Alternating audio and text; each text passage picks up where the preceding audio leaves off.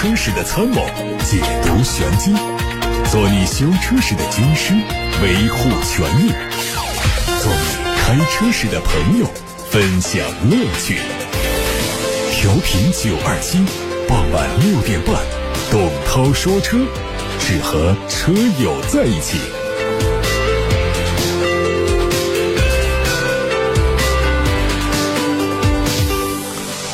欢迎大家把选车用车的问题，把汽车消费维权的新闻线索发到直播间，热线八六八六六六六六，还有董涛说车同名的微信公众号的首页的输入框，也是我们非常重要的沟通渠道。在输入框里面留言，我就可以马上在直播间看到看新闻。乘联会刚刚发布了二月份狭义乘用车市场的预估销量数据。乘联会表示，在春节提前的影响之下，受到去年春节低基数的影响，主要厂家零售第一二周的日均同比分别是百分之三十九和五十二，第三周车市恢复稳。定日均零售同比去年同期是负百分之十四。考虑到节后恢复效应和月底厂家冲量，估计第四周市场会有所回升，和去年同期应该持平。奔驰 EQS SUV 正式上市，三款配置的价格是九十一到一百一十万。它是基于奔驰 EVA 纯电动平台打造的首款 SUV，未来将在国内生产。它造型方面延续了 EQ 家族的理念，前脸用的是和 EQS 轿车类似的封闭式的暗夜星阵的格栅，车尾看上去很。圆润，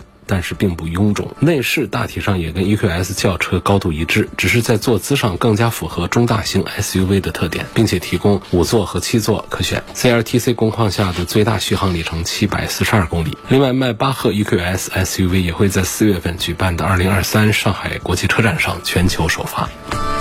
奥迪的经销商透露，新款 Q3 已经在天津工厂下线，最快四月份上市。作为中期改款，它的前脸新增了竖向的阵列、横向 Y 字形的网状两种结构的格栅，另外还提供了黑色的外观套件，包括车头的 logo、中网的格栅、前后包围、后视镜壳，还有侧裙等部位都做了黑化处理。车尾主要对后包围做了局部调整，两侧的示宽灯更换了位置，导风槽的装饰造型也有变化。二零二三款比亚迪唐 DM-i 可能在三月初上市。新款车型主要对配置做升级，据说入门版的售价应该会调到二十万元以内。根据目前得到的消息看，二零二三款唐 DM-i 尊贵型新增了 FSD 自适应悬挂，还有苹果的 NFC 功能以及四十千瓦的快充。尊荣版新增了五 G 丹拿音响、FSD 悬挂，但可能会取消自动防眩目后视镜、座椅腿托和记忆等功能。尊享版配上了抬头显，还有自动防眩目后视镜、座椅腿托和记忆功能，真皮。座椅，东风本田发布了全新 SUV 的名称叫 HRV，这车可以看作是广汽本田 ZRV 智在的姊妹车型，同样定位在紧凑型 SUV，可能在四月份举办的上海车展上首发亮相。在动力方面，会提供 1.5T 发动机和2.0升的混动两种，都配 CVT 无级变速器。作为东风本田的一款全新紧凑 SUV，HRV 的推出填补了 XRV 和 CRV 之间的市场空白。星途旗下的全新 SUV 耀光上市了，六款配置，价格从十五万二千八到二十万二千八。它基于星途 M3X 火星架构二点零打造，车长四米七八一，轴距两米八一五，定位在中型 SUV。多家媒体报道，未来汽车整车第四工厂将落户安徽，它会投产内部代号为“萤火虫”的第三品牌产品。相关人士透露说，新工厂是在猎豹汽车原有工厂的基础上做的整合，可能到三四月份会有更多的信息发布。早在去年八月份，网传未来汽车计划在未来、阿尔卑斯两个品牌之外再推十到二十万元级别市场的第三个汽车品牌，三大品牌将分别主打豪华、中高端、中低端市场。另外还有消息说呢，萤火虫项目将会基于一个独立的新平台来开发。项目落地之后，未来将会至少同时应用三个技术平台。吉祥航空母公司君瑶集团宣布正式入局造车，并且发布了吉祥大出行的战略构想，意图通过吉祥航空以及云度汽车覆盖航空和陆地两大主要出行场景。未来君瑶集团还会在更多的出行领域做布局，逐步贯通专车服务、短租服务和分时租赁等业务。科技赋能，致电未来。日前，长安汽车致电之夜暨 IDD 双车预售直播演唱会在成都举行。活动现场，实力唱将李荣浩、张靓颖以及元气女团八名成员激情登场，以精彩绝伦的表演为现场观众带来视听盛宴。在全国各地的长安汽车用户、粉丝、专业媒体的见证之下，智能极速电混轿跑 UNI-V 致电 IDD 和大五座智能高级电混 SUV UNI-K 致电 IDD 正式开启了全球预售。UNI-V 致电 IDD 推出智趣型和智酷。酷型两款，售价分别是十四万四千九和十五万九千九。由 K 致电 IDD 推出智享型、智趣型、智领型、智酷型四款，预售价格依次是十八万七千九、十九万四千九、二十万七千九和二十一万五千九。日前，中大型豪华纯电动轿车非凡 F7 首台批产试制车在上汽集团临港智能工厂下线，进入上市交付之前最后的产品验证阶段。随着首台批产试制车下线，新豪华大制作非凡 F7 也将在三月中旬抵达终端门店，三月底正式上市，上市即启动交付。作为工程验证造车阶段的最后一环，非凡 F7 将在试制车阶段使用批量生产的零部件做全方位的检验工作，完成生产工装的设备确认、生产线。工艺优化、整车属性和性能验证、零配件和总成匹配度以及稳定性验证、爬坡质量考验等一系列任务。非凡 F 七首台批产试制车的顺利下线，标志着产品零部件生产工艺已经获得了质量控制认可。最后一条，我们关注一下新一代福特蒙迪欧试驾会的消息。日前，这个活动在武汉举行。新一代的蒙迪欧全系标配了 2.0T 加 8AT 的动力组合，百公里加速时间只有六秒钟，具备标准、节能、运动三种驾驶模式，满足日常出行需求的同时，还具备了一定的运动特性。车内最大亮点是为福特。车路协同系统工作的各个单元，这个系统和城市智慧交通体系紧密连接，延伸单车智能感知。车主在武汉特定路段行驶的时候，就可以享受一路绿灯，回家不等灯的畅快驾驶体验。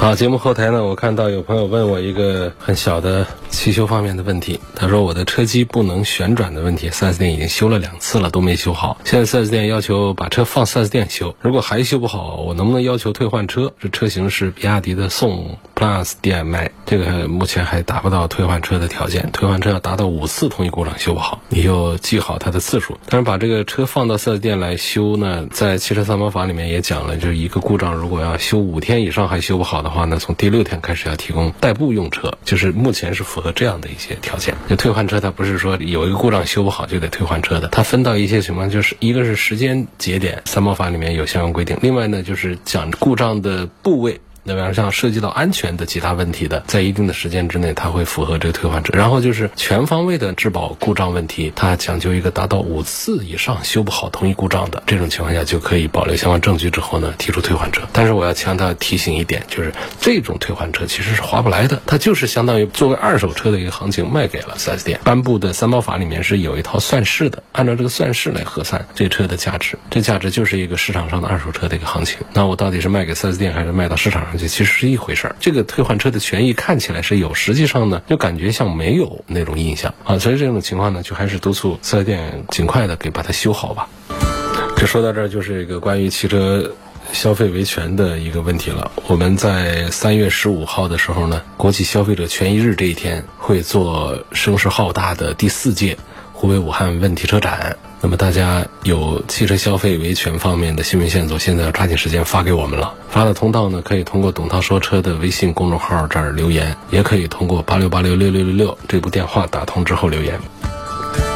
元月份买的凯迪拉克 XT 六加第二箱油的时候呢，加了九十二号油，问这对发动机有没有什么影响？如何消除汽油对发动机的影响？别担心，就这样。你后面再加九十五就行了，这一次半次的加一次九十二号的油，对车对发动机没有什么影响，不用担心，安心用车。但是你也不要经常老换来换去、兑来兑去的啊。我说这九十二、九十五当中，它辛烷值上有一点点区别，偶尔换一下没有多大问题。下面有个朋友问：北京现代的车的质量怎么样？有哪些通病问题？北京现代我们在后台就是像这个三幺五的问题车展开启了报名通道之后呢，就看到了各种品牌车型的琳琅满目的各种的问题的报告。不一定所有的报名我们都会邀请到车展现场去，但是呢，我们确实是大有收获，就是看到了大家反映的方方面面的各种商家厂家侵权的新花样，还有就是汽车产品质量的各种信息。的反馈，比方说像北京现代现在给我的印象，它的一些典型问题就是变速箱的异响问题啊，转向系统的异响问题，这是在这个紧凑型车、在中型车里面都是发病率比较高的，它的什么领动啊，在变速箱的异响、转向系统的异响、转向系统的卡滞等等这些情况上反映的是比较多。包括伊兰特也是，它也有转向系统的卡滞的问题，也有车身附件和电器故障的问题，还有一个是车身生锈的问题。包括途胜，途胜也有变速器的顿挫。异响、变速器的抖动等等。北京现代的 X 三五有车身附件和电器的问题，有车身生锈的问题；索纳塔有仪表台开裂的问题，也有车身附件和电器的问题。名图、菲斯塔这些其实都有一些毛病和问题。我们的车主们，你如果是北京现代的车主，你这方面的一些问题呢，都可以更多的向我们这边汇聚一下信息。你通过八六八六也可以报名，通过董涛说车的这个微信公众号的报名通道也可以。董涛说车的微信公众号呢是。实际上是有两个报名通道。我们常规的是什么呢？就是你搜一个公众号，打开这个公众号之后呢，你会看到在公众号的首页上有一个并不起眼的一个长条的一个输入框。就这个输入框里面写话，我就可以在直播间看得到。操作起来还是比较简单。比方说，像今天发了一个帖子，召回沃尔沃呀、丰田呐、克莱斯勒啊等等这些知名品牌的这些信息。那么进到这里之后，呢会看到有这个发消息的空白的一个框子，就是或者左下角把那个小键盘点一下，就会打开一个长条的输入框。在这个输入框里面写话呢，它不归属于任何一篇文章帖子，它就直接发到我的互动后台来。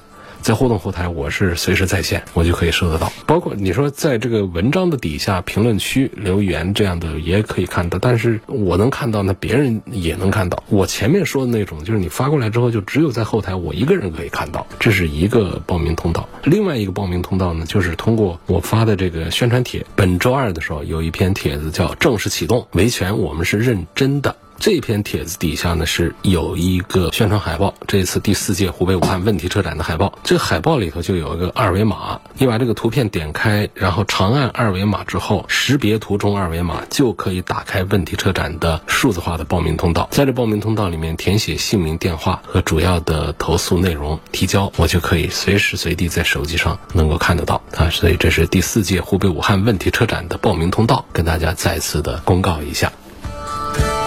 肖先生问了一个话题，说奔驰 G L B 二二零时尚版、凯迪拉克 x T 五蜂鸟版做一下对比，推荐一下哪一款更适合女性开。我之前咨询董老师，推荐了一辆奔驰的 G L C，目前自用，自己比较偏向奔驰，但是还是想听一下董涛的推荐。这个你一家开两台尺寸个头差别不大的这个奔驰，我觉得这似乎不大好。你要是钟情于一个品牌的话呢，你可以高端的、中端的，你可以组合一下。虽然说 G L C 比比 G L B 是要高级一点，但实际上它们差异好像其实看起来不是太大的那种感觉。我的意思呢，家里的两台车，一个就是在车型上、在功能上或者在品牌上、在档次上，你都要做一些差异化的处理才好。要已经有一个 S U V，你再配一个轿车；你已经有了个奔驰，你再配个宝马；你已经有一台跑车，你可以再配一台轿车。这个 S U V 和轿车全有了，你该来一台 M P V 了。等等，就像我们衣柜里面的服装的搭配一样的，就像衣品，我们讲说你对穿衣服有些什什么讲究？嗯，周末出去你不能说没啥事儿，你穿西装打领带的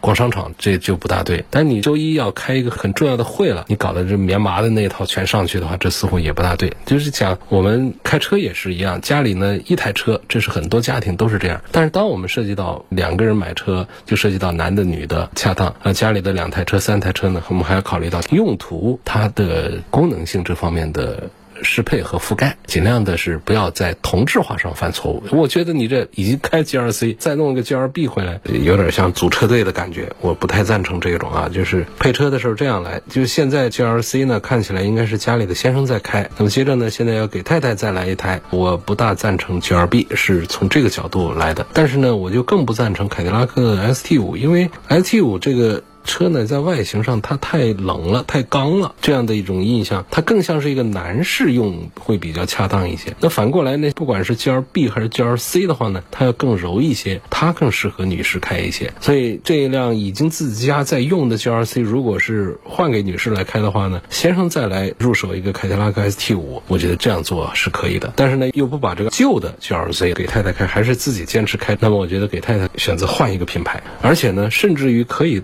脱离这个燃油车的世界，我们看一下现在的新能源新势力，给太太选一个这样的车。你打比方像特斯拉的轿车也好，SUV 也好，三也好，Y 也好，这都是一个选项之一。然后我们要看国产品牌的话呢，你可以看到蔚来，比方说像有一个小一点的一个纯电动的中型轿车，叫做 ET 五，三十万出头。这个其实我觉得作为女士来选择的话呢，也是可以的。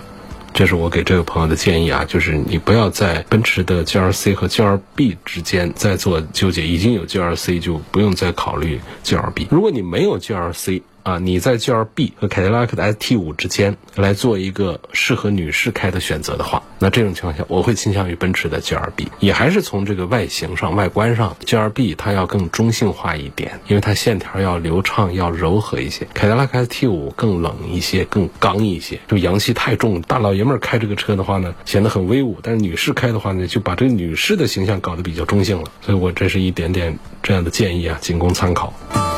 魏先生说：“五十万的预算，未来的 E C 七，奔驰要上的这个新的 E 级，希望做一下对比。就这个，一个是轿车，一个就是燃油车，再一个就是一个就是我们的呃智能化的新势力的品牌未来，一个是传统的豪华品牌奔驰。所以你同样的这个预算下，这两个车，我们说对比谁比谁好的话，这其实也比不出个胜负出来。你要讲绝对性能值上说的话，那肯定是未来的这个车是要强一些。随便一个电车，它都可以跨级秒杀。”比它级别更高的燃油车。所以在性能上通常是这样的一说法，但是呢，我们买车不能说仅仅看着一个性能，我们还得看着就是它的舒适、它的安全、它的品牌溢价能力，还有这个车它的社交的功能等等。那综合这些方面一起来看的话呢，它会出现不同的选择。所以现在这个魏先生的五十万的预算呢，我给不出一个建议，到底是赞成你买什么？我还是建议呢，你可以等这个新的奔驰 E 级出来之后，新的 E 级呢，相对现在呢会有一些升级，你做一下试驾对比。比两个车，找一下燃油车和纯电车之间的给你的感受的区别，然后你再做这个决定。你在还没有试驾未来的电车，也没有试驾，也没有看到这个奔驰的新 E 级之前，现在我们讨论这个推荐的话呢，它是虚的、空的，是容易犯错的，甚至是没有意义、没有价值的。问一下主播，换了新国标汽油，感觉不耐烧，它跟国五汽油有什么区别？它就是在环保上有升级，也就是说它里头呢，对于这个乙醇的含量比重呢，就加重了那么一点点，现在稳定在十了，原来是八的样子，就是加了一点呢，就感觉它环保性能有提升。当然这一点我们感觉不到，我们能感觉到的就是它的一箱油的跑的里程是略有缩短的，就是耐用好像还是差了一点点。下一个朋友说。我的车上周到四 S 店去做升级，车停在停车场，被一位顾客倒车时候撞到了我的右前部位，保险杠大灯有擦伤，交警出了事故认定书，对方是全责。好像这一条信息呢，我以前是碰到过，我是给过建议，就这种情况是可以走保险的。但他现在反映的呢，就是因为这个四 S 店跟对方的保险公司不是合作单位，所以呢，人保不经过我同意。把车拖到了另外一家四 S 店去维修，然后呢，另外一家四 S 店认为呢，整个的大灯的总成要换，但是人保那边呢只同意换灯罩，我不同意，要求换总成，然后僵持不下，没有达成一致，然后再跟人保沟通的时候呢，人保就不承认大灯损伤是这次事故造成的，而要求做痕迹鉴定。我觉得没必要，痕迹很明显，也有四 S 店的监控录像作证。这事儿我不知道该如何处理。这种情况，觉得其实是并不少见的。保险公司和四 S 店之间的这种合作，就合作的好和坏，有和无，在一些情况下会影响我们车主的权益。有的这合作好的，就恨不得给你把车能赔都赔了，因为这当中还会有其他的一些利益的沟通。那么，但有一些合作差的，甚至没有合作的这种的话，那就是保险公司希望尽量的少赔。而这个四 S 店呢，会希望能够多赔，或者四 S 店是据实来提出一些维修的一些方案等等，这就会出现一些差异。我想这件事就属于这种，这种的话呢，就是很难断案。你像保险公司说法有错吗？你指责他什么呢？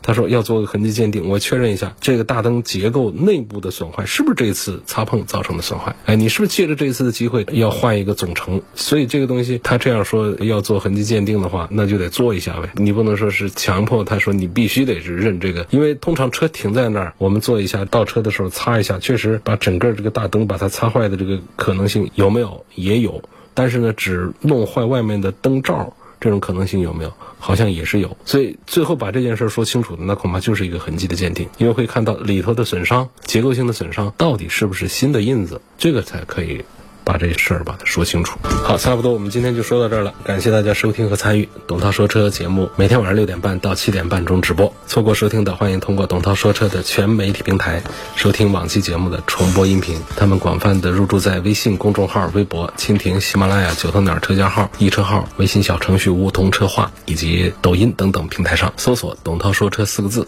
找到我专题就可以找到我。明天晚上六点半，我们再会。